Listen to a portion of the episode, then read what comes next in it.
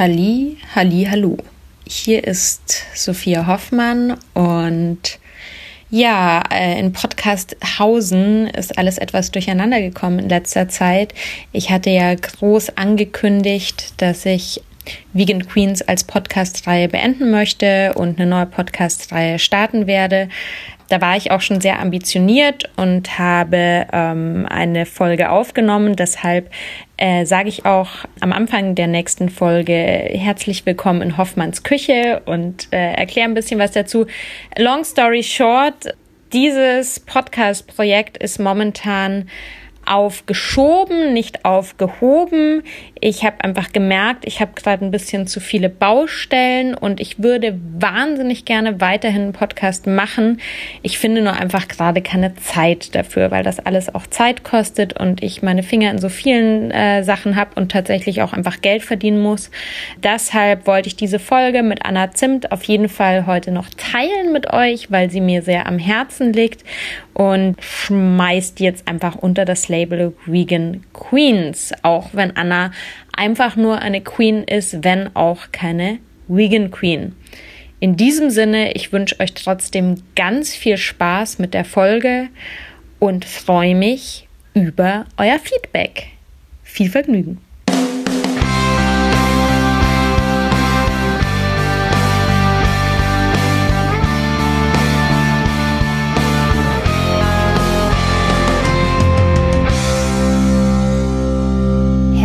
Herzlich willkommen in Hoffmanns Küche, dem Podcast von und mit Sophia Hoffmann. Ich muss ehrlich gestehen, ich habe mir heute eine andere Küche ausgeliehen. Und zwar ist es die Küche von meiner lieben Freundin Johanna. Ich bin nämlich gerade in Hamburg, genauer gesagt in St. Pauli. Und ich freue mich sehr über meinen heutigen Gast. Das ist äh, Anna Zimt, ihres Zeichens Autorin und auch ja, auf Social Media unterwegs, wie mhm. man so schön sagt. Ähm, schön, dass du da bist, Anna. Vielen, vielen Dank für die Einladung und richtig cool, dass du dich äh, aufgemacht hast in schöne Hamburg. Ja, ich komme immer wieder gerne. Ich habe immer das Gefühl, ich bin viel zu kurz da, wenn ich da bin. Ja, es geht mit Berlin andersrum. Ja, genauso. ja mhm. aber ähm, ja, wir haben es geschafft. Und ähm, du hast ein Buch veröffentlicht vor gar nicht allzu langer Zeit. Mhm. Es geht um deine offene Ehe. Ja. Und darüber wollen wir heute sprechen. Mhm. Ähm, sehr spannendes Thema. Ähm, magst du noch mal sagen, wie es heißt? also das Buch heißt In manchen Nächten habe ich einen anderen. Die, der Buchtitel fängt quasi schon gleich die Geschichte an. Und ähm, ja, in dem Buch geht es um meinen Mann Max und mich und wie unsere offene Beziehung gestartet ist und äh, wie es überhaupt dazu kam und wie das so läuft und wie das vor allen Dingen auch mit anderen Männern äh, so läuft und wie sich das so anfühlt vor allen Dingen und was es für Regeln gibt und genau. Ich habe ja dein Buch schon gelesen. Mhm. Ich habe tatsächlich dein Buch gelesen, während ich ähm, an meinem Buch gearbeitet habe. Mhm. Da hatte ich sehr wenig Zeit zu lesen, aber ich habe es dir schon geschrieben. Es war schön, weil es so, mich so aus meinem äh, Arbeitstrotz sozusagen geholt hat, ja. weil es halt auch wirklich viel über diese Abenteuer mit den anderen Männern geht mhm. und das ist einfach sehr spannend zu lesen. Und es ist einfach ein Thema, das ja, das sehr viele Leute, bei sehr vielen Leuten, sage ich jetzt mal, Fragen aufwirkt, äh, aufwirft. Wie bist du dazu gekommen, ein Buch darüber zu schreiben? Also, ich muss dazu sagen, ich bin eigentlich, also ich habe mit dieser Branche eigentlich so richtig doll gar nichts am Hut gehabt. Ähm, ich habe als Sozialarbeiterin äh, vorher gearbeitet und habe zum Beispiel eine Einrichtung geleitet in Friedrichshain für Drogenabhängige und Obdachlose Jugendliche und junge du hast, du hast in Berlin gewohnt, ne? Genau. Du wohnst jetzt hab, in Hamburg, aber, genau. Ja. Genau, ich habe mal, ich glaube, drei oder vier Jahre in Berlin äh, gelebt und genau, habe beruflich eigentlich was ganz anderes gemacht, bin dann nach Hamburg gezogen und habe da als Songwriterin und so angefangen zu arbeiten und so Musikvideoproduktion zu machen. Also da war eh schon so ein irgendwie Neuanfang oder berufliche Veränderung angesagt.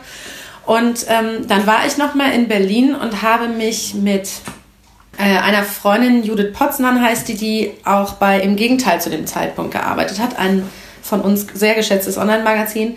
Und äh, da saßen wir in unserer alten Stammkneipe am Boxy. Und dann habe ich so eine Anekdote erzählt, so eine Sexanekdote, die mir irgendwie mal passiert ist. Und ähm, Judith kennt mich eben schon, äh, schon lange und hat gesagt, ach Mann, du müsstest das irgendwie aufschreiben. ähm, und wir suchen bei im Gegenteil für die Rubrik Sexy Times, also da gibt es eine Rubrik für so erotische Kurzgeschichten, da suchen wir dringend noch Leute, die dafür schreiben. Und ich habe also vorher nur im Studium mal Sachen geschrieben und ich habe es immer mega gehasst. Ähm, und dachte, pff, keine Ahnung, ob ich das kann. so, und äh, dann war ich aber total angefixt. Und mein Berliner bester Freund, ich war jetzt gerade vor zwei Wochen, glaube ich, in Berlin, der hat sich dann nochmal so dran erinnert und meinte, es war total abgefahren, weil du wirklich am nächsten Morgen, also nach diesem Kneipenabend, saß ich am nächsten Morgen im Bett mit dem Laptop und hab schon. Wie, wie so im Film. Ja, tatsächlich, ja. genauso war das, weil ich ähm, kurz davor auf so einer Filmpremiere war. Mhm. Ähm, und äh, da was sehr Spannendes erlebt hatte. Ähm, und äh, das musste irgendwie sofort aufgeschrieben werden. Und dann habe ich auf der Zugfahrt zurück gleich die zweite geschrieben. Und das waren tatsächlich die ersten zwei Kolumnen, die dann erschienen sind. Und dann habe ich wöchentlich, also dann hatte ich so, hatte ich einfach total Bock drauf, das zu machen. Und ich hatte das mit meinem Mann besprochen, ist das irgendwie für uns cool, ist es in Ordnung, weil der natürlich auch mal eine Geschichte von mir erzählt bekommen hat oder sowas, aber auch in den Details das natürlich nicht, nicht so wusste und das ja auch, ja, und er ist sehr, sehr sprachaffin. Ich hatte auf der anderen Seite auch vor allen Dingen total Schiss, dass er es richtig rotz findet, wie ich mhm. schreibe, äh, weil ich, wie gesagt, ja eigentlich äh, das quasi gar nicht kann. So war auf jeden Fall mein Gefühl. Und der ich wollte sagen, ich habe ja das Buch gelesen, ich würde sagen, doch. ja, aber also ähm, seine Meinung war wirklich am allerwichtigsten und äh, der fand das total toll und mochte das gerne und fand es witzig und so und hat gesagt, naja, mach mal, mach mal. Und dann habe ich wirklich jede Woche, glaube ich, eine rausgehauen. Und äh, nach, ich glaube, acht Kolumnen oder so habe ich gedacht, eigentlich könnte ich daraus auch ein Buch machen. Und dann habe ich der Jule Müller, der einen quasi Inhaberin von Im Gegenteil, die quasi meine Redakteurin war, der habe ich eigentlich eine andere Kolumne geschickt und so im Nebensatz gesagt, sag mal, wie funktioniert das eigentlich da im Buchbusiness so? Ich würde ganz gerne ein Buch schreiben. Und dann hat, äh, Jula hat ja selber auch mal ein Buch geschrieben. Sie hat das, das dann... ich auch gelesen habe, das ist auch sehr lustig. Ja, ist wirklich sehr, sehr lustig. Und ähm, das, äh, ja, und dann hat sie ihre alten Lektorin äh, bei Drömer Knauer ihre, äh, also mein Autorenprofil einfach geschickt und hat dann gesagt, ja, muss mal gucken, ne, wenn die, wenn du in ein paar Wochen noch nichts hörst, dann hake ich da nochmal nach, sag mir Bescheid. Und meine Lektorin hat sich aber zwei Wochen später gemeldet und gesagt, ich möchte gerne mit dir ein Buch machen. Und dann habe ich äh, ein Angebot bekommen und habe das angenommen und dann losgeschrieben. Voll gut, voll ja. gut. Also das war wirklich voll gut. Es hat auch wahnsinnig viel Spaß gemacht. Es war für mich äh, gewöhnungsbedürftig, dieses Buchbusiness. Also ich weiß nicht, wie viele deine Erfahrungen da sind, aber ich bin eigentlich ein sehr schneller, zackiger Mensch so mm, und ähm, hatte so das Gefühl, so okay, wow, der Buch, das Buchbusiness ist so sehr gemütlich, so, weil alles so lange irgendwie so dauert, ne? Ja. Ähm, und äh, so im Musikbusiness gehen die Dinge halt auch sehr, sehr schnell und werden schnell entschieden. Da geht es natürlich aber auch viel um Trends und ja, so ja. und äh, am Zahn der Zeit sein und ähm, ja irgendwie und dann wurde mein Buchveröffentlichungstermin äh, dann auch noch mal nach hinten verschoben, ja. echt ein halbes Jahr, weil ne, es gab, musste halt neu sortiert werden im Programm und so und es war gar nicht mein erster Termin war auch gar nicht festgeschrieben so und ich dachte ugh, das dauert ja alles hier Ewigkeiten. Ähm, was mache ich jetzt mit der Zeit? Und dann habe ich ähm, selber einen Podcast angefangen. Ja, ja, ja. Das war dann die, äh, dann kam die Schnapsidee quasi auf äh, meinen Podcast mit Paula, wo wir irgendwie über Liebe und Sex und äh, Dating-Geschichten reden. Und ähm, ja, dann habe ich mir Paula? so. Hm?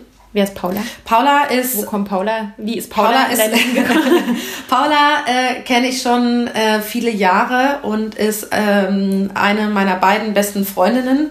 Und äh, sie ist Musikproduzentin und äh, eine Zeit lang habe ich eben in Berlin gelebt, sie dann in Hamburg und so. Da hatten wir immer wieder Kontakt miteinander und dann haben wir angefangen miteinander zu arbeiten. Dann bin ich nach Hamburg gezogen und äh, jetzt sind wir Nachbarinnen, lustigerweise. Ah, ja. Und äh, ja, und so sprechen wir darüber. Sie ist aber, also wir haben sehr unterschiedliche Perspektiven. Sie ist mhm. so, ich würde sagen, die, die Single-Frau, Typ Single-Frau, die auch unsere Hörerin so mhm. repräsentiert, würde ich mhm. mal so sagen.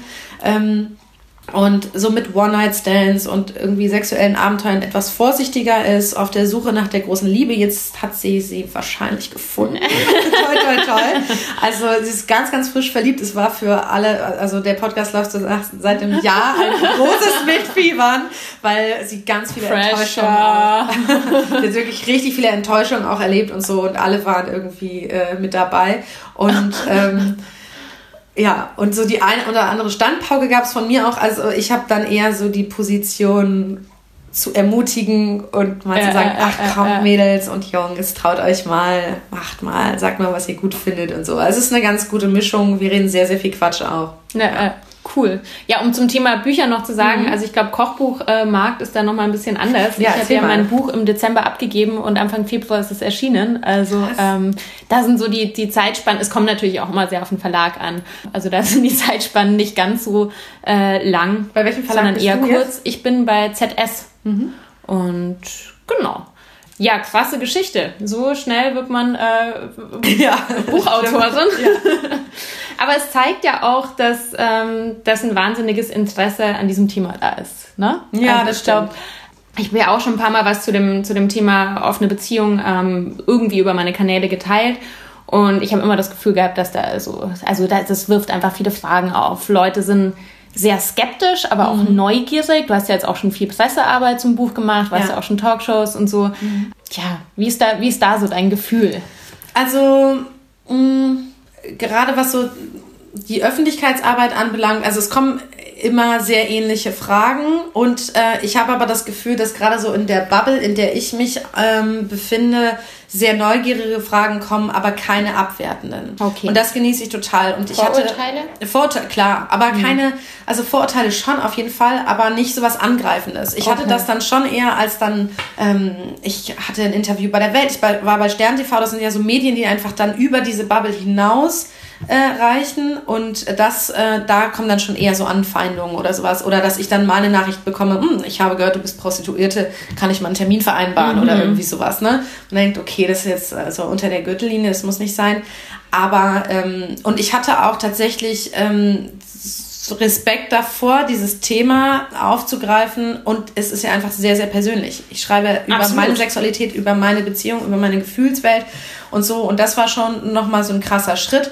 und im Endeffekt war es für mich dann zum Beispiel total gut, dass es diese Zeit gab, diesen Podcast vorher zu machen. Denn da rede ich ja auch immer, auch immer wieder über meine offene Beziehung.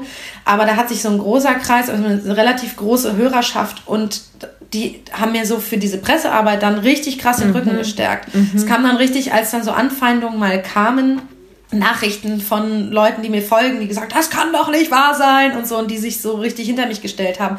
Das fand ich richtig schön. Voll gut. Ja, das äh, ist also gerade von den, also von Männern auch, aber ähm, es sind vor allen Dingen Frauen, ähm, die mir auch viel folgen und die so richtig so einen Frauensupport machen. Das äh, finde ich wahnsinnig toll. Auch wenn da wirklich ich würde sagen, 90 Prozent mit dem Beziehungsmodell selber nichts mm, anfangen können, mm. aber glaube ich, gerafft haben, dass ich damit nicht missionierend drum renne mm. und sage, bitte führt alle eure Beziehungen so, sondern für Toleranz werbe. Und sie, glaube ich, von mir eine Offenheit erfahren, die, die ihnen auch gut tut. Und ja, also die, die Vorurteile sind, also es geht viel, viele Nachfragen um das Thema Eifersucht. Mhm. So, weil das etwas ist. Werden wir auch auf jeden Fall später noch drüber ja, genau, also Eifersucht, dann also die erste Frage, die immer kommt, ist, äh, und das funktioniert? Mhm. Also das Vorurteil, dass es nicht funktionieren könnte. Und ich mal mhm. denke, ja, ich lebe ja jetzt, also ich bin mal so die Frage, ob das Gegenteil funktioniert, ne? Ja, erstens das. Als Gegenfrage.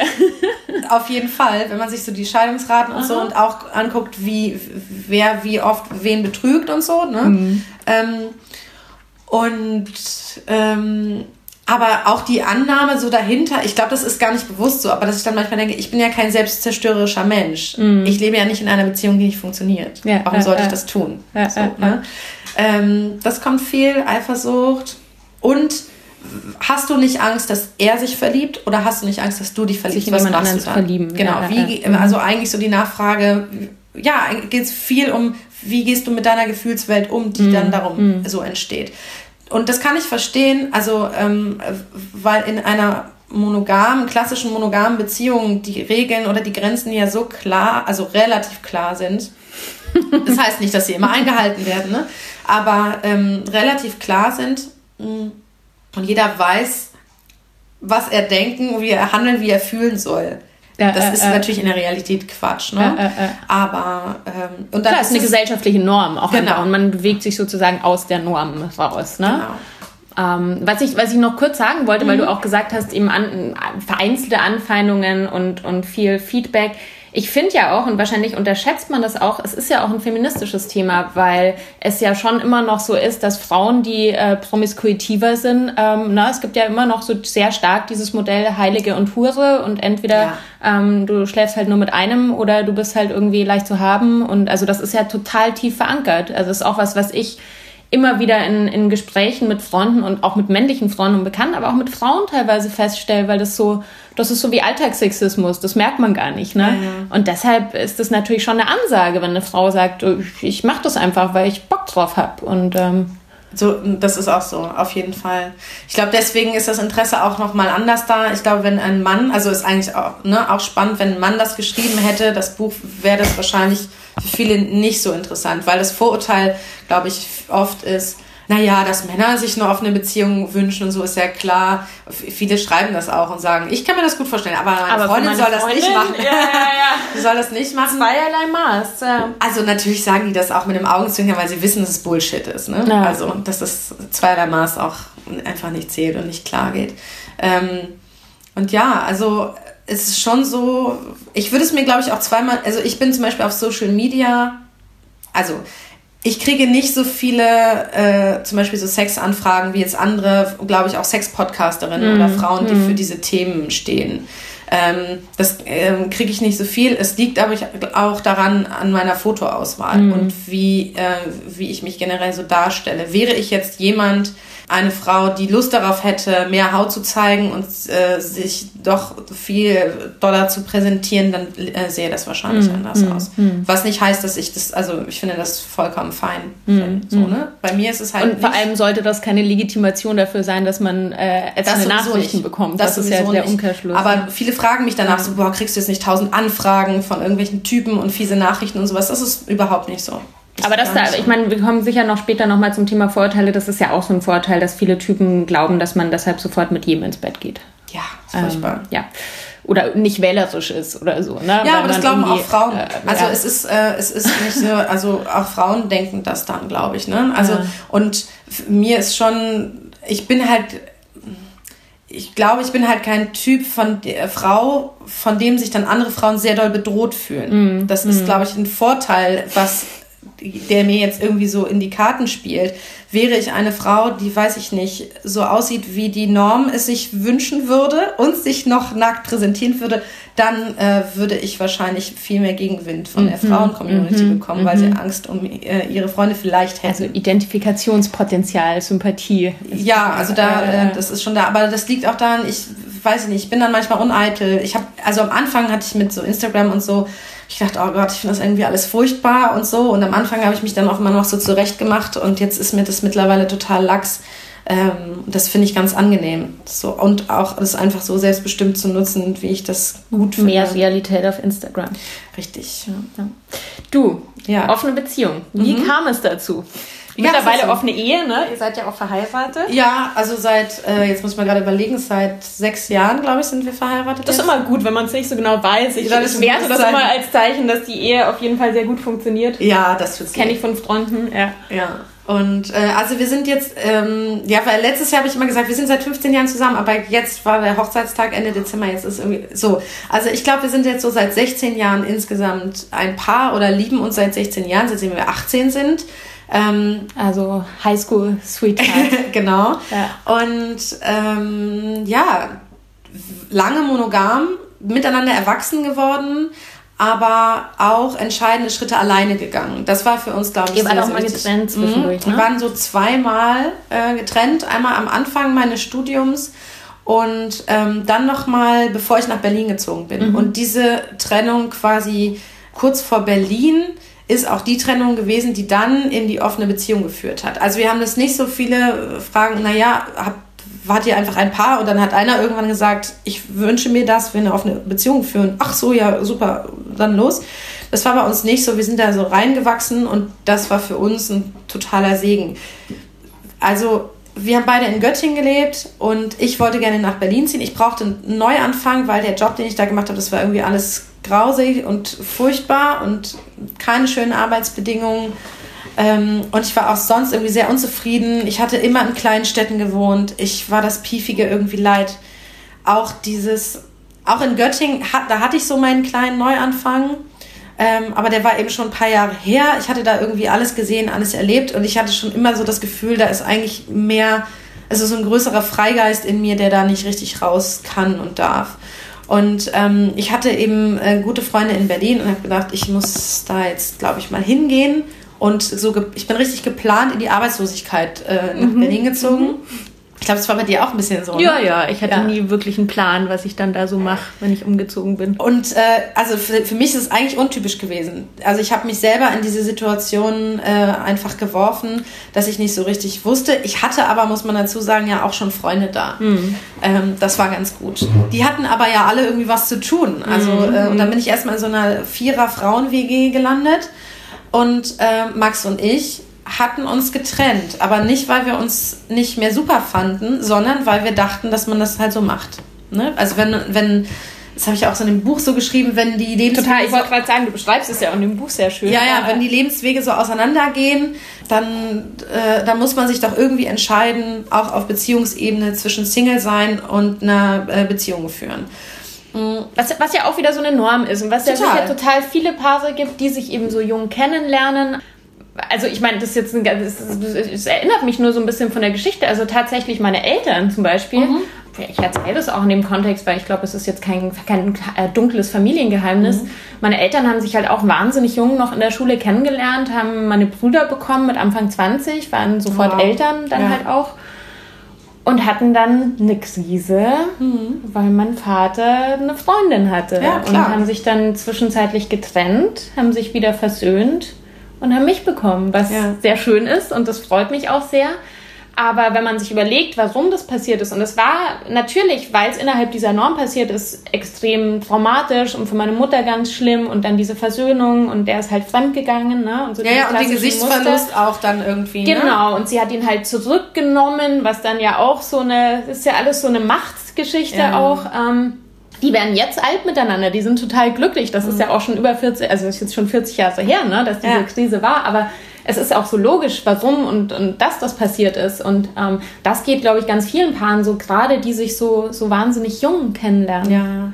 Man hat ja auch, also jetzt, auch wenn man es jetzt mal aufs rein Sexuelle, aber auch auf, auf die Lebenserfahrung allgemein, man hat ja auch einfach irgendwann Lust, nochmal mit jemand anderem zu schlafen. Ne? Ganz ja, also banal. zum einen das und auch also wenn du so das Stichwort Lebenswege, mhm. ich fand das einfach wahnsinnig wichtig, nicht immer, also weil wenn man ähm, so die große Liebe so früh kennenlernt, es ist eben Fluch und Segen zugleich. Manche treffen ihre große Liebe nie und wenn du sie sehr früh triffst, denkst du, ach du meine Güte, jetzt muss ich, wenn ich auf Disney hören würde, müsste ich jetzt halt immer mit diesen Menschen zusammen sein. Und, und gefälligst auch immer, immer glücklich sein. Konditionen. Äh, äh, genau.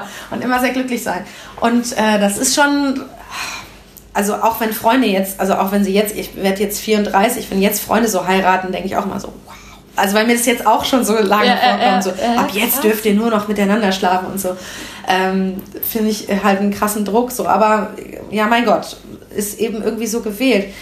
Aber es ist eben vielleicht auch nicht, also man, man kann da halt dran rumschrauben an diesen ganzen äh, Rädern und so und Rädchen. Aber ja, es gehört, glaube ich, auch eine Portion Mut dazu. Und bei uns war es dann so, wir haben eben uns erstmal entschieden für, dann sind wir halt Single und haben dann aber wirklich nach so kurzer Zeit, ich glaube nach zwei Wochen, eine Affäre miteinander angefangen. Ich finde das so süß. Was eigentlich nachher wollte ich gerade sagen, was so süß ist, weil wir hatten ja schon, ah, weiß ich, acht Jahre miteinander aber es geschlafen. zeigt halt, wie krass wir von diesen Normen sozialisiert ja, ja. sind, oder? Ja, weil es auch überhaupt nicht irgendwie, man sich überhaupt nicht denkt, was gibt es noch für andere Möglichkeiten? So ja, vielleicht. und ich fand es auch irgendwie so schön, äh, zu, zu sehen, dass es halt auch noch, also es geht so viel um uns auch, ne? dass ja. wir uns so toll finden nach so vielen Jahren äh, immer noch, dass wir halt äh, so merken, wir können irgendwie nicht untereinander.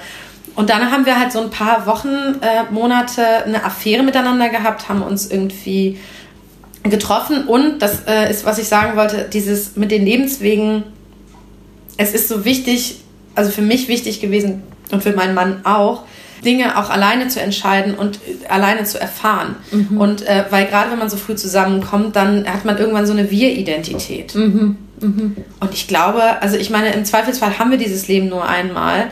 Und dann ist es, glaube ich, schon ganz gut, ähm, sich immer wieder zu sich alleine zu besinnen und zu gucken, was wünsche ich mir jetzt eigentlich so, ne? Will ich auf dem Land leben? Will ich Kinder haben? Oder will ich in Loft und immer durch die Welt reisen und so, ne? Und ähm, ähm, ja, ich glaube, es ist gut, wenn man sich da für sich mal Gedanken macht.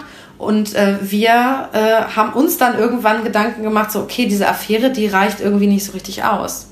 Denn, also, weil viele haben dann irgendwann auch gesagt, hä, aber warum ist es denn nicht dabei geblieben oder sowas? Oder, aber wir wollten halt, wenn man wirklich eine Beziehung miteinander hat, dann will man ja auch Verantwortung füreinander übernehmen. Mhm. Und ähm, eben doch mitreden und gemeinsam Lebenspläne schmieden. So. Und ähm, das wollten wir eben auch. Und wir wollten, haben irgendwann gesagt, wir wollen doch eigentlich auch vielleicht heiraten und wie steht es überhaupt damit? Aber wir wollen das andere auch nicht lassen. Wir wollen die Abenteuer auch nicht lassen. Wie, was machen wir jetzt damit? Hm. So. Hm. Mm, und dann saßen wir wirklich bei mir im WG-Zimmer und haben angefangen, darüber so zu sprechen. Und es war total schade. Ich weiß noch, dass, also mein Mann, der, der ist da nicht so, aber ich wollte so gerne darüber lesen mhm. und so und darüber äh, reden. Es gab in meinem Umfeld niemanden. Mhm. Und ähm, es gab auch an Büchern, das ist ja jetzt schon echt ein paar Jahre her. Ich wollte gerade sagen, mittlerweile gibt es schon mehr. So. Mittlerweile gibt es mehr mhm. und damals irgendwie nicht. Und wenn dann irgendwie so wissenschaftlich ähm, angehaucht und immer von irgend, meistens von einem Mann geschrieben, über über dieses Thema ohne irgendeine eigene Erfahrung, sondern weiß nicht, ich habe auch Soziologie studiert aus soziologischer Sicht. Ist das jetzt was, ist das was Logisches? Mhm. Ähm, wie sieht es mit dem Thema Treue aus und so, ne? Genau, also äh, mir irgendwie zu trocken und es fehlt mir der, der Austausch wirklich so auf Gefühlsebene, dass mhm. ich wissen wollte, wie fühlen sich bestimmte Dinge für, den an, für, andere Leute an, wie war das für die. Das heißt, ihr habt euch das schon sehr selber erarbeitet eigentlich. Ja, alles. Ne? Weil der einfach alles. Ich hatte dann auch im Internet geguckt natürlich und da war ich dann aber total schnell in der Swinger-Szene und ähm, das ist halt nicht unsere Mütze. Also mhm. ich, äh, ich verurteile da überhaupt niemanden. Es ist nur einfach nicht unsere Spielart. Und also, weil, weil es bei uns auch nicht so ist, dass wir zu zweit Sexualität dann mit anderen ja, ja, erleben.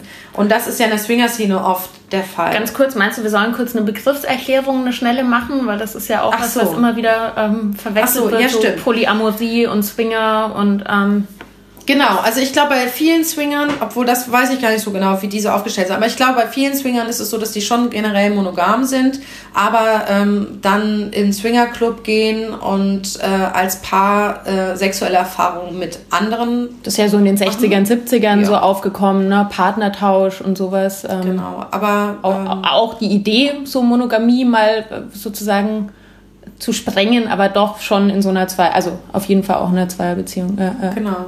Ja. Und Polyamorie ist halt schon, dass man ähm, andere Liebesbeziehungen mhm. auch noch pflegt und hat. Also manchmal gibt es so ein Ranking, ne? das ist dann die Primary Partner. genau, und, äh, und dann äh, weiß ich nicht. Ah, ja, da gibt es tausend, es gibt ja auch für so, ähm, je nachdem wie viele Partner involviert sind, gibt es auch so Modelle. Ähm, mhm gibt es wirklich auch so Skizzen, die schauen dann aus wie Weintrauben oder so. Also ich finde es ganz spannend, weil ich habe auch so ein bisschen Recherche gemacht. In den USA ist es natürlich, ähm, ich glaube, die Amerikaner stehen auch drauf, äh, da gleich so, also wenn sowas dann so trendy wird und ähm, das dann gleich auch stärker zu benennen und irgendwie ähm, so Schubladen zu bilden. Schubladen zu bilden. Ähm, es gab auch wirklich ganz, ganz spannende Sachen, die ich da gefunden habe. Es gibt ganz konkret ähm, was ja auch damit einhergeht, auch so viele alternative Familienmodelle. Also mhm. weil es ja auch Leute gibt, die wirklich mit Kindern so äh, in, in offenen und ja. Vielfachbeziehungen leben.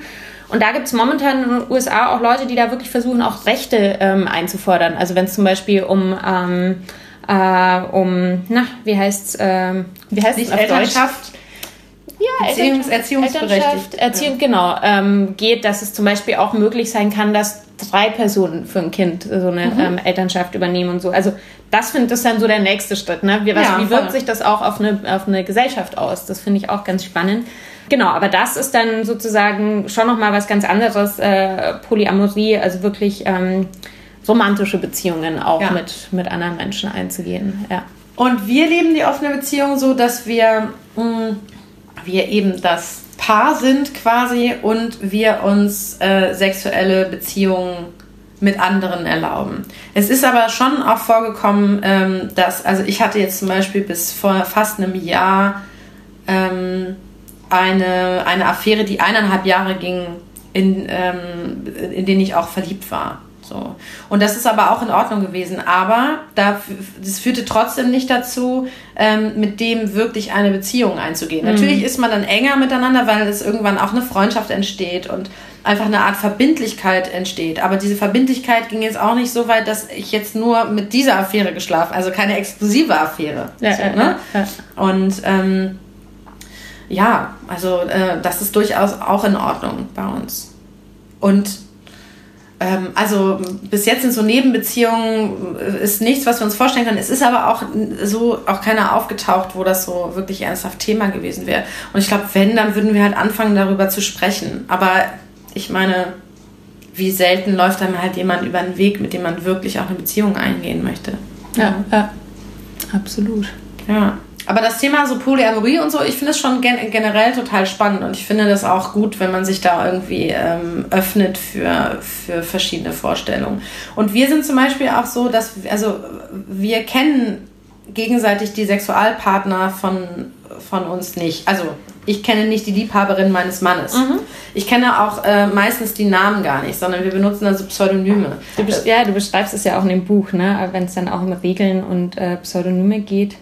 Ja, genau. Also das ist für uns, äh, also zumindest lange Zeit hilfreich gewesen, weil es natürlich auch mal Unsicherheiten gibt. Und so, wir wissen halt nicht, wie die aussehen und so. Und wir schützen uns davor zu dollem Kopfkino, äh, würde ich mal sagen. Ich habe aber auch eine Freundin, die in einer offenen Beziehung lebt, die möchte die immer alle, immer alle kennenlernen und finde das eigentlich total toll. Und ähm, ja, ist da eher so ein bisschen hippie-mäßig. Das finde ich irgendwie auch richtig charmant. Also ist irgendwie auch gut. Überfordert halt viele Leute auch sehr. Aber ähm, ja, es scheint irgendwie so zu funktionieren. Das ist auch irgendwie, irgendwie gut. So, das ist halt eher so ein bisschen so ein Durcheinander, aber irgendwie gehen alle total gut miteinander um. So, das ist auf jeden Fall auch schön. Ja. Hast du dann schon, also hast du dich schon mal damit auseinandergesetzt? Ich meine, du lebst ja auch, wie lange bist du jetzt in der Beziehung? Ähm, wir sind jetzt seit fast drei Jahren zusammen. Mhm. Und genau, also das jetzt quasi mein Outing. Wir leben ja auch in einer offenen Beziehung. Ach, echt, ja? Ähm, ja. Ach, krass. Deswegen hast Und, du mich eingeladen. Äh, nur deswegen. Nein, aber ich finde es natürlich auch total spannend, ähm, da so verschiedene Perspektiven mal dazu zu sehen. Ja, erzähl mal, wie ist es denn bei ähm, euch dazu gekommen? Ganz anders. Oh.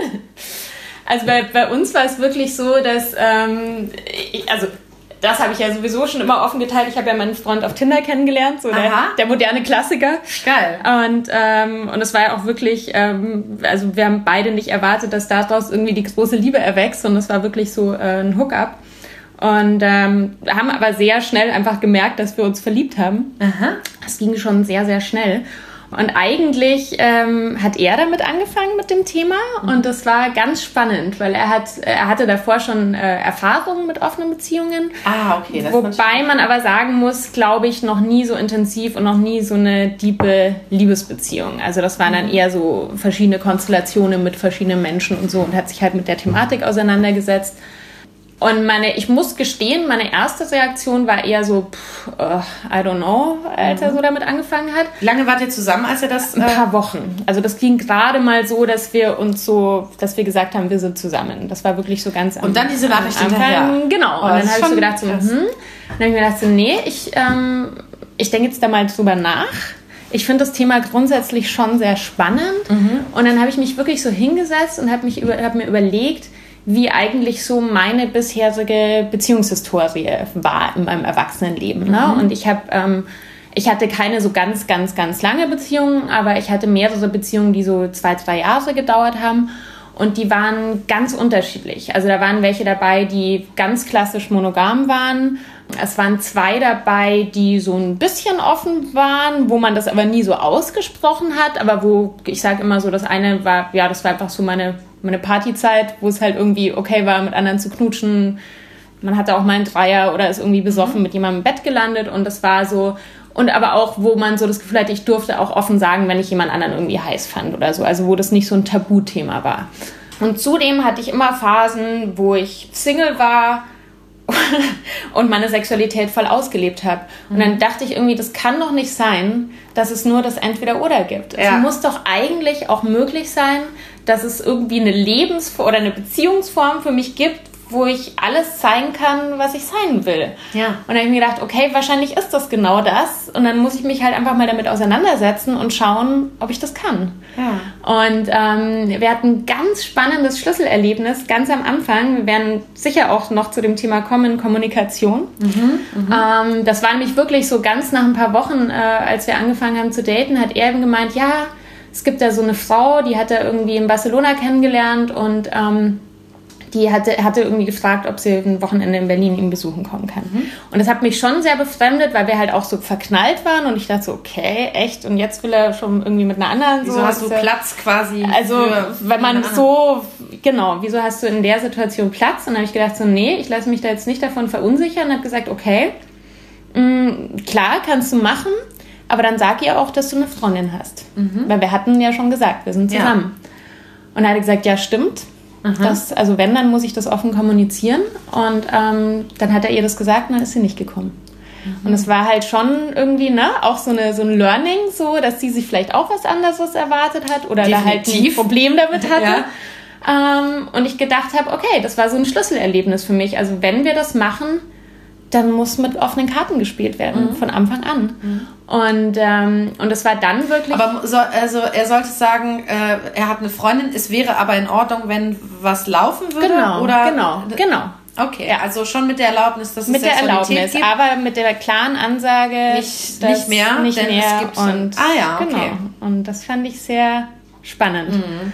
Ähm, aber in der Realität war es wirklich so, dass wir eigentlich das sag ich mal, in der Praxis erst so nach eineinhalb Jahren angefangen haben mhm. umzusetzen. Weil ganz ehrlich, man weiß es selber, wenn man frisch mit jemandem zusammen ist, ist nicht die oberste Priorität, Nein, mit irgendjemand anderem ins. Bett zu gehen. Ja. Ähm, und insofern war, also stand es nicht zur Debatte, aber wir haben es in der Theorie von Anfang an besprochen. Ja. Und, ähm, und irgendwann. Finde ich total toll. Also finde ich total toll, wenn man dann ja, ja eigentlich gemeinsam, also wirklich dann nochmal anders anfängt, etwas aufzubauen, so, ne? Ja, und, und, und, und irgendwann war, war halt so das Gefühl, okay, vielleicht kann man das jetzt auch wirklich mal ausprobieren. Mhm. Und, ähm, und ich muss sagen, oh Gott, das klingt voll kitschig, aber ich glaube, es war eine der besten Entscheidungen meines Lebens. Und ich mhm. habe wirklich das Gefühl, ich kann genauso sein, wie ich bin ich bin der absoluten Überzeugung, dass es nicht für jeden funktioniert und dass es äh, viele Leute vielleicht auch gar nicht wollen, nicht, nicht brauchen. Ähm, für mich ist es, äh, oder für uns ist es, kommt natürlich auch immer auf die Konstellation an, ist es unglaublich toll und ich kann es mir überhaupt nicht mehr anders vorstellen. Also ich glaube, es ist so, wenn man dann so so eine Perspektive auch verändert hat im Hinblick auf Monogamie oder Nicht-Monogamie, ich also ich kann es mir wirklich nicht mehr vorstellen. Also, weißt du, so, es kann schon sein, dass sich das nochmal ändert oder es gibt auch Phasen, wo man, wo man, wo man das dann irgendwie bleiben lässt. Aber so festzuhalten an dieser Idee, an diesem, an diesem Modell, das kann ich mir nicht mehr vorstellen. Also ich kann mir für, also Max und ich uns beide, also was sollte passieren, dass wir wieder klassisch monogam irgendwie äh, leben wollen würden?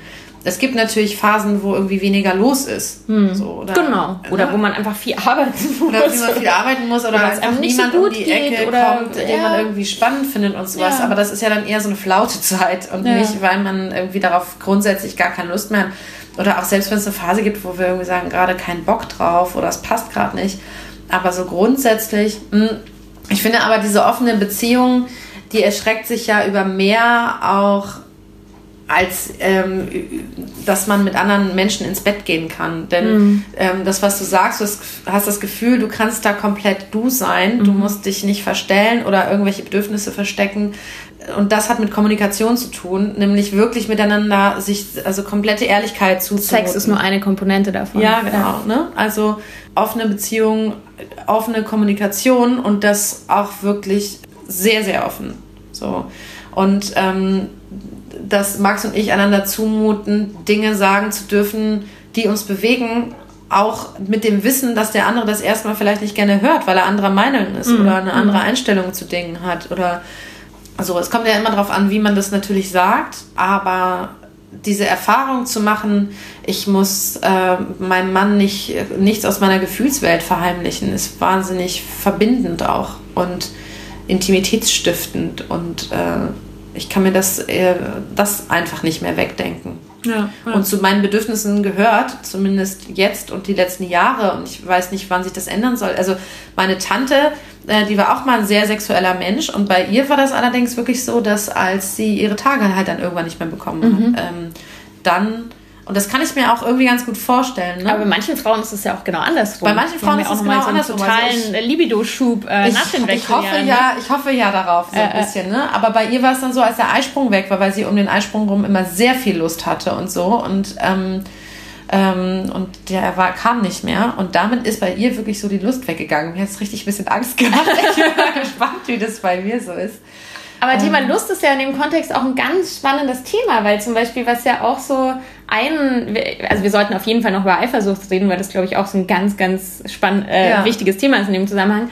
Aber so dieses, äh, was du auch in deinem Buch schreibst und was ich auch total denke, dass man alles so auf eine Person fokussiert und diese Person für alles, für alle Glückseligkeit verantwortlich sein soll Furchtbar. und eben auch für eine erfolgreiche Sexualität. Ja. Und ich erlebe das zum Beispiel in meiner Partnerschaft, ähm, ja, wenn jetzt einfach einer irgendwie gerade einfach nicht so Bock hat oder die Libido irgendwie low ist, dann ist es auch okay, sich das mal bei jemand anderem zu holen und dann nimmt das auch eine Last, ja? Total. Das alles so auf diese Beziehung zu, zu stropfen irgendwie. Ja, finde ich auch. Und, ähm, und das eine, also das eine ist ja irgendwie die, die gemeinsame Sexualität, wenn es da irgendwie eine Zeit gibt, wo man halt vielleicht nicht so mega scharf aufeinander ist. Also sollte das jetzt Zeit. nicht komplett einschlafen, das wäre vielleicht auch das, ein bisschen Nee, das wäre auch nicht mein äh, Wunsch, äh, ne? Also äh, das äh, überhaupt nicht. Aber ähm, aber selbst wenn, wenn es da irgendwie super läuft, ist es ja auch einfach so, dass wenn du, also jetzt schläfst du mit deinem Partner erst seit drei Jahren so, aber wenn man seit 16 Jahren mit dem Partner schläft,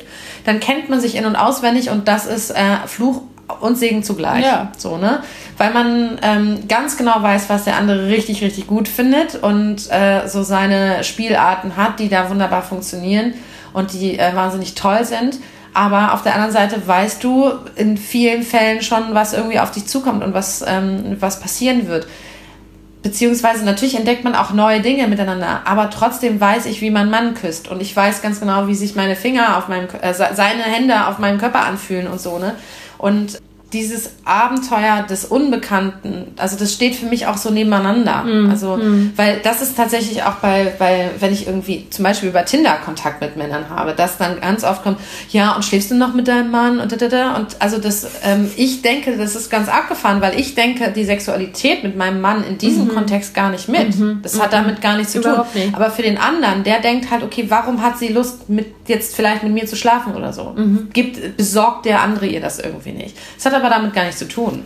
Ich finde das ganz spannend, weil ich habe, und das ist, ähm, das ist zwar nichts, äh, womit ich mich rühmen will, aber ich habe schon diese Erfahrung, also wie soll ich sagen, diese Conclusio für mich auch, ich hatte zum Beispiel auch Beziehungen, wo ich meinen Partner betrogen habe, ja, mhm. und einfach mit anderen Leuten ins Bett gegangen bin und das nicht erzählt habe und mhm. ähm, aber zumindest daraus gelernt habe, dass das emotional unabhängig von meiner Partnerschaft war. Und das ja. damals, natürlich ist es scheiße, derjenige zu sein, der betrogen wird und das zu erfahren und es eben nicht zu wissen, also, weil dann ist es halt auch Betrügen. Aber ich habe auch selber für mich in einer, in einer, Phase in meinem Leben gelernt, dass ich das eben wahnsinnig, dass ich das gut trennen kann und nicht ja, sofort verliebt bin. So. Ne? Und, ja. ähm, und so, so doof diese Erfahrung war, weil es einfach nicht cool war für die, für die Person, hat mich das auch dazu gebracht, das eben jetzt äh, auszuprobieren, weil ich einfach diesen Erfahrungswert schon hatte ja, und wusste, ich will mich sicherlich nicht sofort von meinem Partner trennen, nur weil ich mal mit jemand anderem ins Bett gehe. Und ähm, man lernt so ein bisschen auch die, also die Ruhe zu bewahren, auch in Situationen, in denen man sich vielleicht doch mal eben verknallt, ne? Ja. Und ähm, auch zu wissen, ja, okay, das sind auch die Hormone, die da jetzt gerade ihr Spielchen spielen. Und da muss ich jetzt vielleicht einfach mal ein paar Tage warten, bis die sich wieder beruhigt haben, beziehungsweise ja, auch so das eine körperliche Anziehungskraft. Das ist ja, und das Chemie. auch gar nicht als Bedrohung halt, zu sehen. Ja. Ich glaube, das ist halt dann oft so, ähm, erlebe ich von, von Menschen, die mir dann erzählen, oh Gott, und meinen Arbeitskollegen, ich finde den so mega rattenscharf und ich will unbedingt, ich glaube, ich bin verliebt in den, sollte ich mich trennen, ist was in meiner Beziehung verkehrt und so. Und ich immer denke, nein, du findest ihn halt einfach richtig geil. Ich meine, es, es funktioniert einfach nicht, dass man nur einen Menschen immer gut, für, also, I don't know. Ja, also ich, äh, ich kenne die, habe die Erfahrung auch nicht gemacht. Ähm, aber äh, vielleicht gibt es, also es gibt bestimmt Leute, die die einfach. Die das behaupten. ich weiß auch nicht. Also ich kenne niemanden, aber vielleicht, äh, ja, ich will es nicht ausschließen, dass es da äh, nicht Leute gibt, die einfach ihren Partner vor allen Dingen begehren. Lass uns Ob die nicht dann aber auch manchmal an andere denken, wenigstens. Ja, aber es gibt ja schon Leute, und das, äh, deshalb sind wir sofort beim Thema Eifersucht, die schon glauben, es ist irgendwie Betrügen, wenn man sogar Fantasien, also es gibt da so Studien ja. dazu, ne, wenn man sogar Fantasien mit jemandem anderen hat. Pornos gucken, nochmal anderes, also wo ich auch denke, so Alter, also so die Gedanken sind frei, ne? Also ja, ja. das muss jetzt Ja, also generell, sein, wenn du gerade auch so Pornos sagst, ne? Die halt auch die, die Selbstliebe, die Selbstbefriedigung dem anderen eigentlich untersagen ja. und es persönlich nehmen und so, ne, wo ich immer sage, so, das, auch da hat das eine mit dem anderen nichts zu tun. Und ich finde, da redet man, also ich bin da wirklich sehr radikal, da redet man dem anderen auch nicht rein. Ja. So, das ja. ist irgendwie die, die Sexualität eines jeden eigenen, die Sexualität nämlich mit sich selbst. Ja. Und äh, da will ich mir nicht irgendwas, warum soll ich mir da was sagen lassen? Und ich meine, so. was anderes, wenn jetzt dein Partner, sag ich mal, pornosüchtig ist, ja, und nur noch ja, jeden Tag das ist eine ganz andere Nummer. Aber das ist eine ganz andere Nummer, aber das ist bei jeder Sucht irgendwie Genau, sich irgendwie auch, also Fantasie erlaubt und also das bringt mich schon zum Thema Eifersucht. Und ja. ich finde es ja wirklich ganz, ganz schlimm, mal vorausgeschickt, dass Eifersucht so gesellschaftsfähig ist bei uns als Gefühl. Mhm. Ne? Also wenn man sich überlegt, wie das in der Popkultur, in Filmen und so, also Menschen machen die krassesten Sachen aus Eifersucht. Es wird so als Legitimation ich finde, auch oft, wird, äh, benutzt. Ich finde, es wird benutzt, um zu sagen, wer eifersüchtig ist, der liebt. Also ja. Liebe ist gekoppelt quasi an Eifersucht. Eifersucht. Nur wer mhm. eifersüchtig ist, der liebt den anderen auch wirklich. Also sprich, wenn ich jetzt nicht äh, eifersüchtig bin, dann ist mir der andere egal, dann liebe ich den nicht. Mhm. Das ist, ähm, mhm. das finde ich ehrlich gesagt gefährlich. Denn dann wird auch Eifersucht zum Liebesbeweis. Ja, ja. Ähm, und ja und und es gibt natürlich auch oft, also klar gibt es bei Frauen, Frauen wahrscheinlich auch, aber schon auch bei Männern so, dass es halt mit dem Besitzanspruch verbunden ist. Ne? Das heißt, du darfst nicht mal mit dem reden oder du darfst nicht da abends alleine hingehen. Also so die Extremfälle, sage ich jetzt mal. Ich hatte, mein allererster Freund war so ganz schlimm eifersüchtig mhm. und so als Teenager habe ich das irgendwie ein bisschen zu sehr mitgemacht, weil ich das auch wahnsinnig romantisch fand und dachte, der liebt mich halt so doll, ne? Mhm. Also der ist auch mal auf andere Typen los, wenn die mich irgendwie angebaggert haben mhm. und so und ich fand das halt leider mit 17 irgendwie ganz cool. Ja, also ich ganz, ganz, du, ja. ganz schlimm mittlerweile. Oder auch so, na, Eifersuchtsmorde. Also es wird, es da, so, alles wird so aus Eifersucht, also wie krank ist das aus Eifersucht, jemanden umzubringen? Also das ist so. Das, ja, das ist schon wirklich. Äh, und ums, ums, um so, um so auf den Punkt zu bringen, also was ich halt einfach für mich gelernt habe über Eifersucht, und das würde mich dann eben auch deine Perspektive interessieren, ich habe es mir halt einfach mal angeschaut, was passiert, wenn ich eifersüchtig bin. Also in erster Linie ist es bei mir, glaube ich, Verlustangst. Mhm. So, mhm. gerade in der Beziehung. Und da steckt eigentlich was anderes dahinter. Und ich glaube, was ganz spannend ist, wenn man eben sich entschließt, äh, seine Beziehung zu öffnen, Eifersucht auch mal auszuhalten und mhm. damit irgendwie lernen umzugehen. Weil also ich bin ab und zu eifersüchtig, jetzt mhm. überhaupt nicht dauernd, auch manchmal phasenweise überhaupt nicht. Aber es kommt schon immer mal wieder vor. Ja, doch, das kenne ich auch. Also ähm, Eifersucht ist ja kein Instinkt, sondern ist halt was, was wir irgendwie gelernt haben. Ne? Und ich glaube auch, dass das ähm, viel mit Verlustangst zu tun hat und ähm, Verlustangst wiederum viel mit dem eigenen Selbstwertgefühl zu tun hat mhm. und äh, mit einer Verunsicherung. Ähm, ich bin es nicht wert, dass jemand bei mir bleibt. So dieser, ja. dieser geheime Glaubenssatz, der da vielleicht irgendwie so rumschlummert. Und ähm, gerade Menschen, die in der Kindheit und sowas auch Verunsicherung erlebt haben, und das äh, geht mir auch so, ähm, haben da, glaube ich, nochmal, ich kenne, glaube ich, niemanden, der nicht irgendwie auch mal Verlustangst hatte. So, mm, also mm. Ähm, ich glaube, jeder kennt irgendwie ja. auch, also wirklich viele Leute, ein Gefühl von Eifersucht und ein Gefühl von, von Angst. Und ähm, es ist aber irgendwie so ein Gefühl, es ist halt nicht Realität.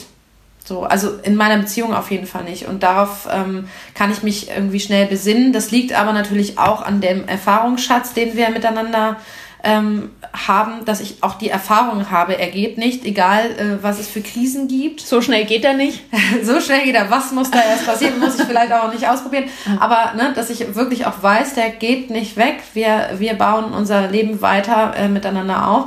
Ähm, und ähm, das ist eher, weiß ich nicht, dann bin ich vielleicht auf andere Dinge oder sowas eifersüchtig oder innerhalb einer Affäre dann manchmal kurz eifersüchtig und denke so, oh, jetzt hat er da aber irgendwie erzählt äh, von irgendeiner anderen und so, weil ich dann natürlich in der Situation vielleicht denke, oh, ich finde den gerade toll und ich möchte eigentlich ganz gerne, dass das weiterläuft.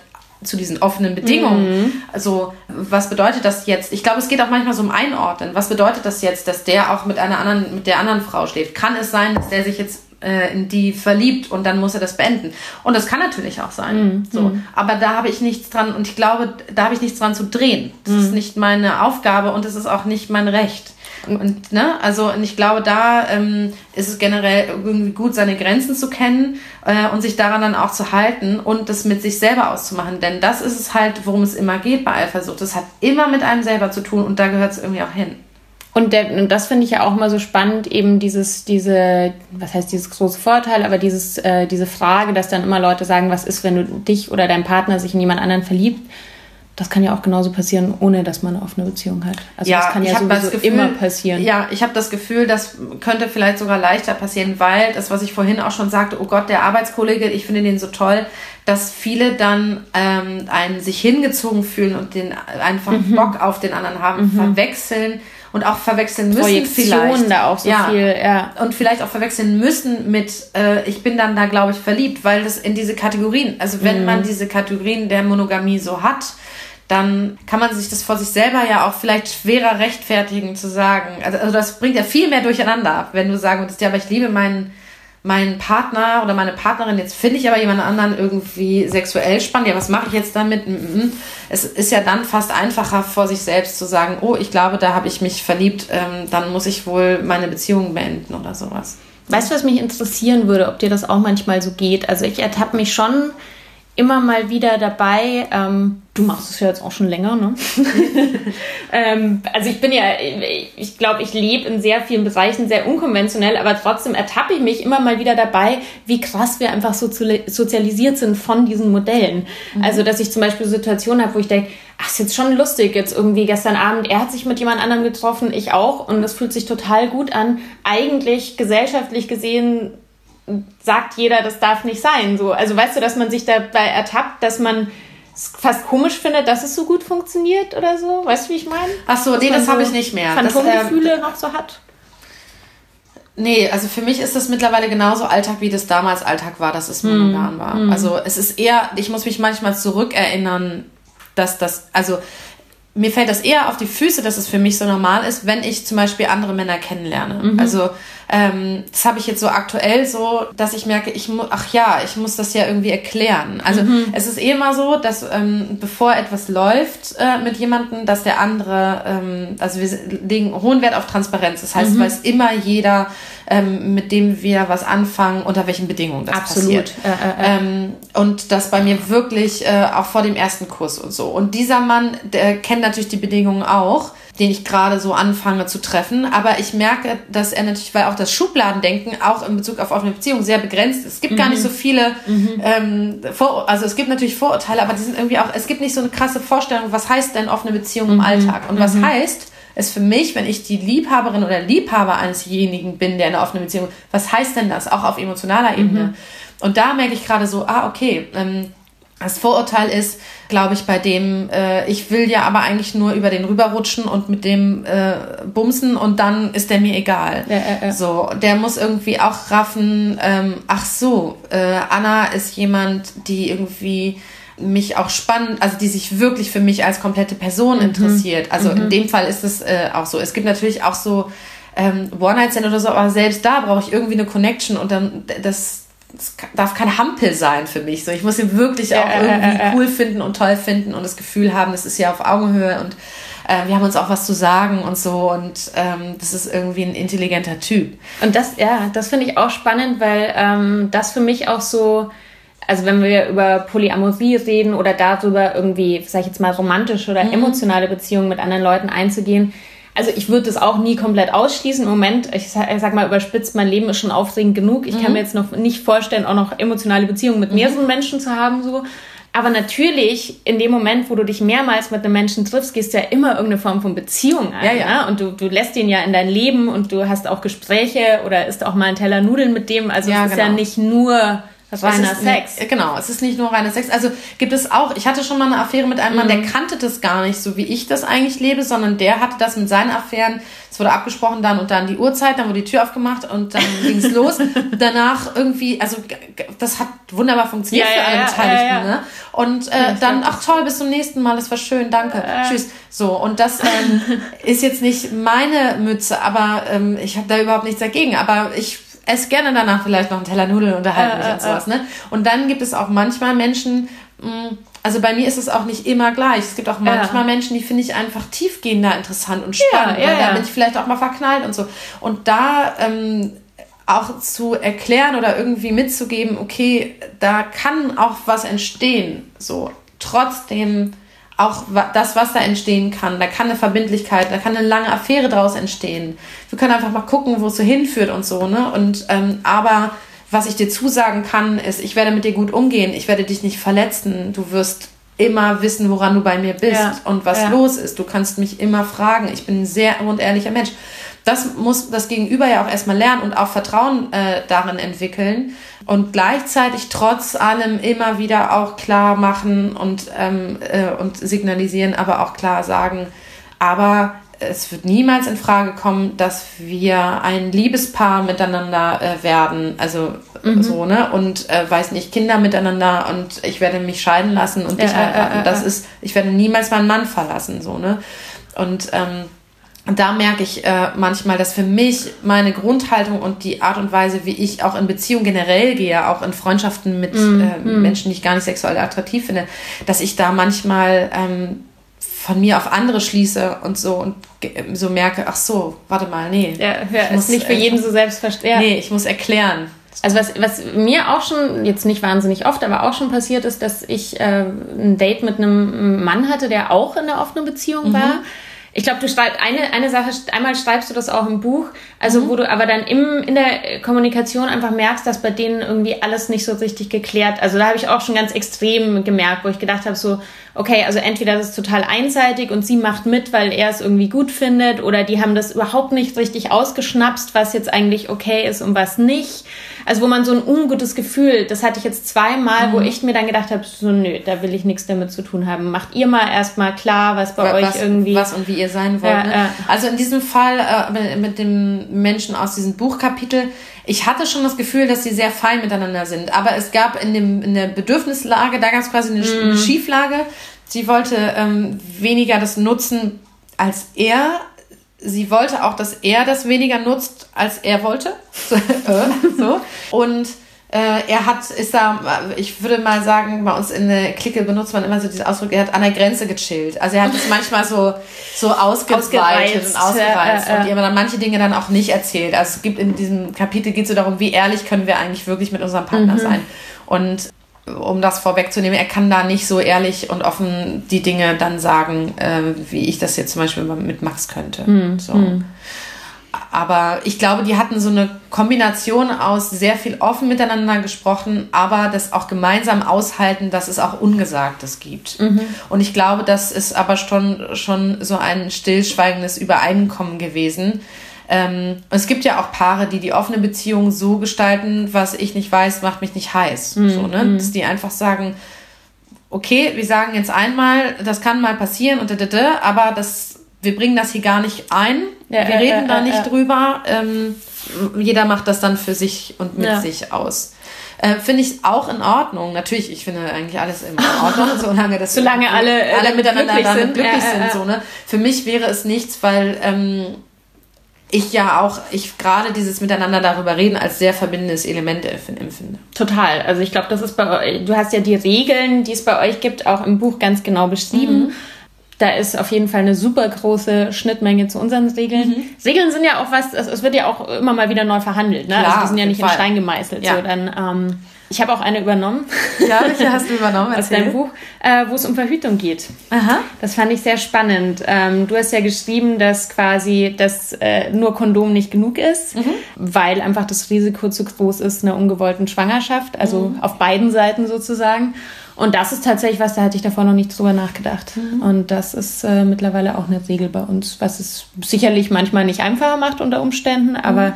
ich finde ja auch, dass ähm, Penetration nicht die einzige sexuelle Spielart ist. Ja. Also wenn, wenn das dann äh, der, der Entscheidungspunkt, sag ich jetzt mal, sein sollte. Und ja, ganz viele Regeln sind ähnlich im, ich weiß die Namen, aber das ist äh, okay. Manchmal sehe ich auch ein Foto. Ich habe ähm, ich habe eine Frau äh, kennengelernt. Wie war das? Die ist auch schon, die gibt's auch schon länger. Ähm, ich glaube, da war von seiner Seite am Anfang, äh, ja, Verknalltheiten, Aufregung, habe ich schon gemerkt, so das ist gerade sehr aufregend äh, bei ihm. Mittlerweile ist es, glaube ich, eher so eine Freundschaft plus. Also die, die sehen sich jetzt schon so über ein halbes Jahr irgendwie. Ähm, aber ne, manchmal gehen sie auch noch einen Kaffee trinken, so. Ja. Das war für mich total gut, die kennenzulernen. Das war ganz lustig, weil das war zufällig in einem Kontext, wo aber auch von ihr Freunde dabei waren, von also wir nicht äh, alleine waren. Ah, und dann so war das so sehr, Moment, sehr ja, es war Ja. sehr entspannt und ähm, und ich habe einfach gemerkt, die ist komplett anders als ich. Ja. Und das war eigentlich gut, weißt du, so vom Typ, aber auch wie sie, also rein optisch, aber auch was sie so für ein Typ ist und ähm, ja, also insofern ähm, auch nicht irgendwie jetzt gedacht, so wow, die ist so toll, dass er mich, also sie ist jetzt auch nicht scheiße, aber weißt du, dass ich jetzt Ja, irgendwie ja, das Gefühl habe, er verlässt mich jetzt wegen der oder so. Ja. Ähm, also für mich war das ganz, äh, ganz spannend mal, die Situation.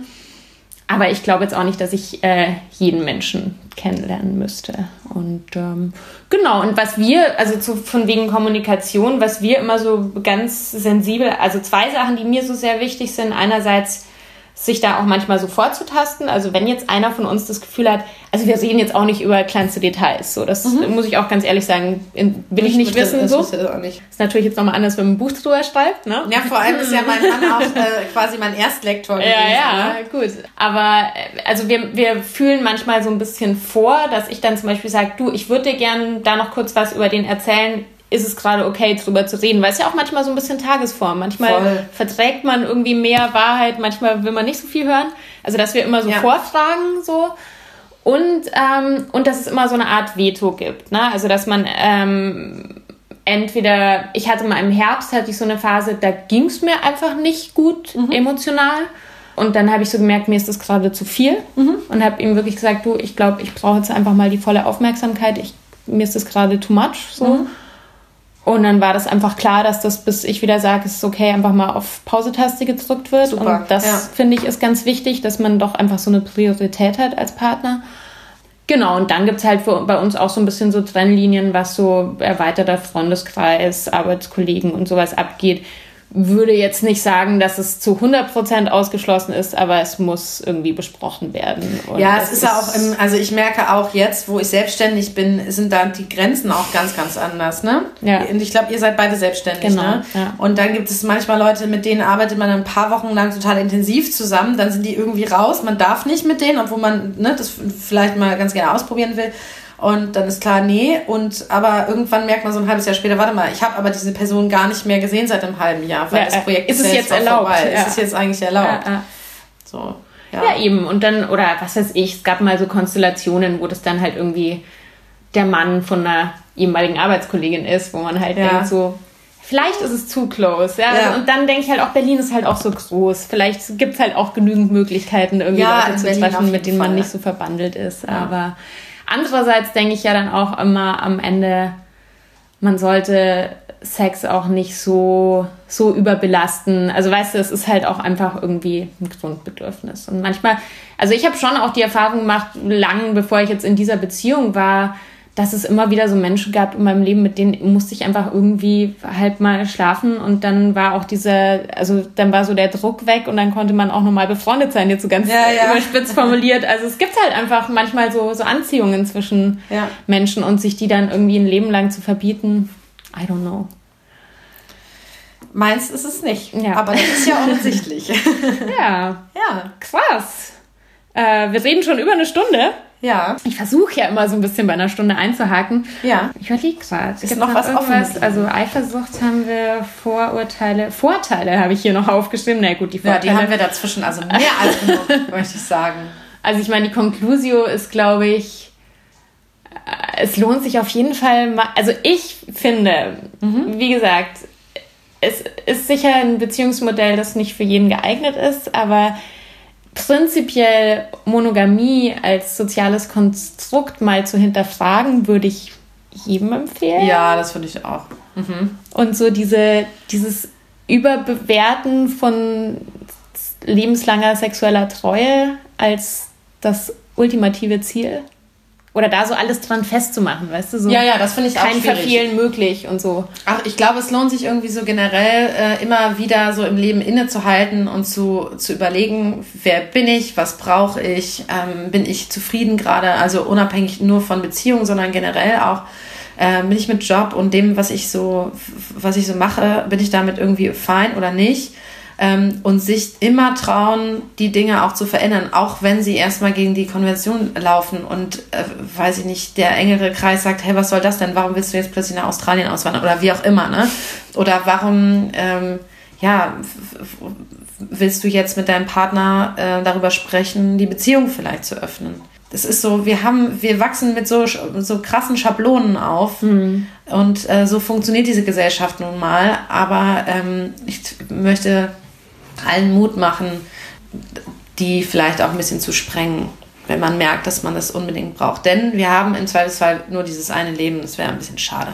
Und Kommunikation ist halt wirklich der Schlüssel. Ne? Also du machst es auch viel, ihr macht das in eurem Podcast. Ich versuche das auch über alle meine Kanäle und natürlich auch über Social Media einfach über Sachen reden. Und ich glaube, was da immer wieder so der, die, die Quintessenz ist, dass es unglaublich ist, wie viele Leute auch in Beziehungen über so viele Sachen überhaupt nicht reden. Mhm. Aber ich, ich glaube, weil sie wirklich, bin. Ich bin darüber auch schockiert, aber ich bin auch erstmal schockiert, wie wenig die Leute mit sich selbst quasi reden mhm. und sich da so krass zensieren. Mhm. So und, ähm, und sich verbieten. Mhm. Und ich glaube, wenn wir alle uns mehr erlauben würden zu dürfen, dann wäre schon viel getan. Und das geht nur, wenn man eben offen ist und offen spricht. Das fängt schon bei der Selbstbefriedigung an, quasi, ja. ne? Ja. ja, krass. Ja, vielen Dank für dieses vielen Dank für die äh, sehr spannende Gespräch in Johannas Küche. Danke, ja. Johanna. vielen Dank. Genau, man kann dich nachhören, euch nachhören in eurem Podcast, den ich natürlich auch verlinke, Schnapsidee. Ja, Schnapsidee genau. ähm, dein Buch gibt es überall im Buchhandel. Genau, gibt es sogar auch ähm, als Hörbuch. Gibt es auch als. Hast du es selber eingesprochen? Nein, ich, äh, dazu äh, kam ich zeitlich nicht, aber es hat äh, eine wunderbare äh, andere Sprecherin eingesprochen ja. und es äh, ist ganz abgefahren, das zu hören. Also ich höre es gerne mal. Cool, also ja. es ist auch für Leute geeignet, die keine Zeit zum Lesen haben. Sie können es auch als Hörbuch hören. Auf jeden Fall. Voll gut. Genau, ja, vielen Dank euch fürs Zuhören. Ich würde mal sagen, wenn noch Fragen offen geblieben sind, äh, immer her damit. Am besten über Instagram, über die Comments oder auch direkt ähm, zum Podcast. Ihr könnt mir schreiben an kontakt.sophiahoffmann.com und wir werden uns Mühe geben, diese Fragen dann auch noch zu beantworten. Auf ne? jeden Fall, sehr Vielleicht sind sie auch auf deinen Kanälen schon beantwortet. Nein, aber man kann nie genügend fragen. Wir haben gesagt, Kommunikation ist das Wichtigste. Ich freue mich über Bewertungen äh, meines Podcasts und freue mich, wenn ihr beim nächsten Mal wieder dabei seid. In diesem Sinne, tschüss.